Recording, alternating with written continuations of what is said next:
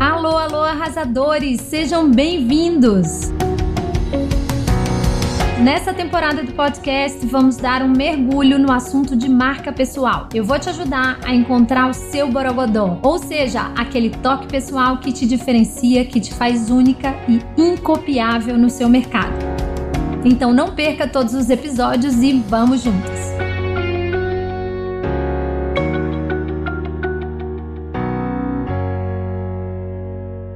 É muito engraçado quando a gente fala de imagem que parece logo aquela ditadura, né, de padrões e de moda e na verdade não tem nada a ver com isso. É o estilo, ele é muito libertador quando você encontra aquilo que representa a sua essência, seu DNA, aquele objetivo de imagem que você quer passar para o mundo. Então, como você quer ser vista? Você é uma pessoa mais formal, uma pessoa mais descontraída? Você tem alguma característica pessoal, alguma coisa que você curte muito, um acessório? Por exemplo, você tem uns óculos muito forte, você gosta de boné. Meu marido, por exemplo, ele não faz uma foto sem boné. Pode ser de dia, de noite, de madrugada, ele tá de boné. Já é meio que a marca registrada porque aquilo tem a ver com ele. Às vezes eu entro num restaurante chique com ele e falo, tira o boné. Ele, não, eu me sinto pelado, sem boné.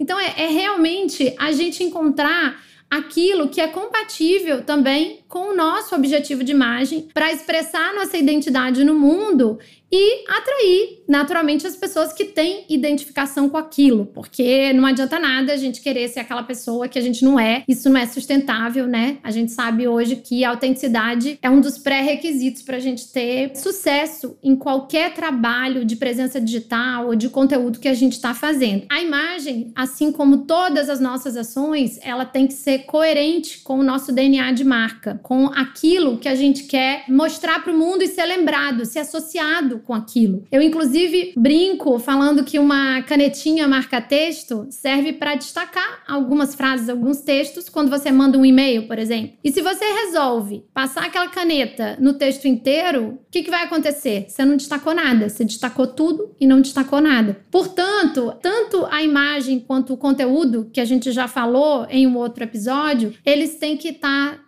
todos convergindo, né, e tendo uma coerência muito grande com o seu branding, ou que é a sua comunicação de forma global, todos os impactos que você vai criando na mente daquela pessoa que te conhece, que te vê, que te acompanha, não só na mídia social. Eu tô falando também é, aquelas pessoas que você convive, né, no seu dia a dia, no seu trabalho e vão criando uma percepção de imagem sobre você.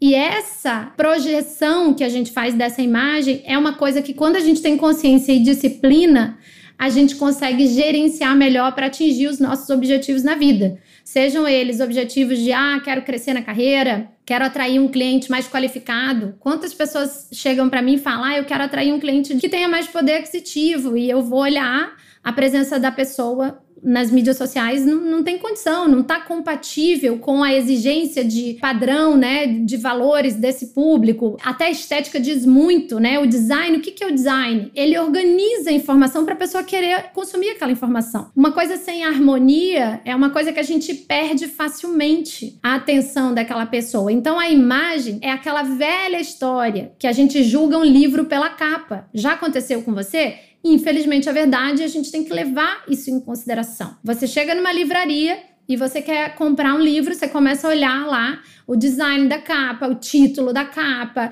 que impacto emocional aquilo está causando em você, que ideia principal aquilo está passando e se aquilo tem alguma relevância no seu momento de vida. Então a gente tem que cuidar da nossa imagem, do conteúdo e de mais alguns fatores que vão ser fundamentais para construir essa marca pessoal que a gente está projetando no nosso mercado.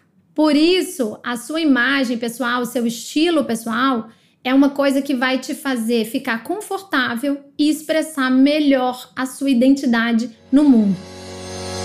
Eu sou Caroline Caracas e eu tô aqui colocando a minha voz no mundo, a minha experiência para você e quero te ajudar a ter um marketing com muito mais borogodó e se destacar no seu mercado.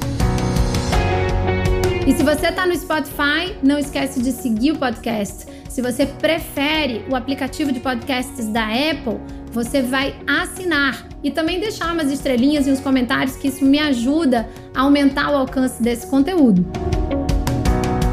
Eu também estou no Instagram todos os dias, no arroba Caroline Caracas Marketing. E no meu site carolinecaracas.com.br, se você quiser conhecer mais de perto o meu trabalho e os recursos que eu tenho disponíveis lá para te ajudar.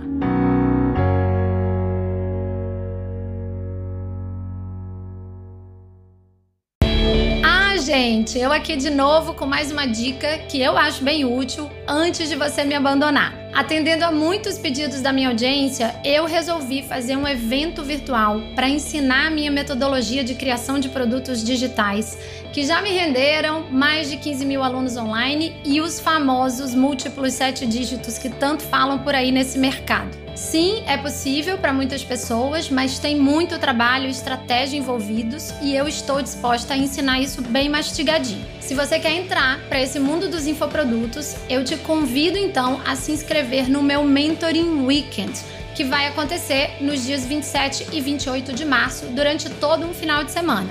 Mas eu preciso te explicar uma coisa.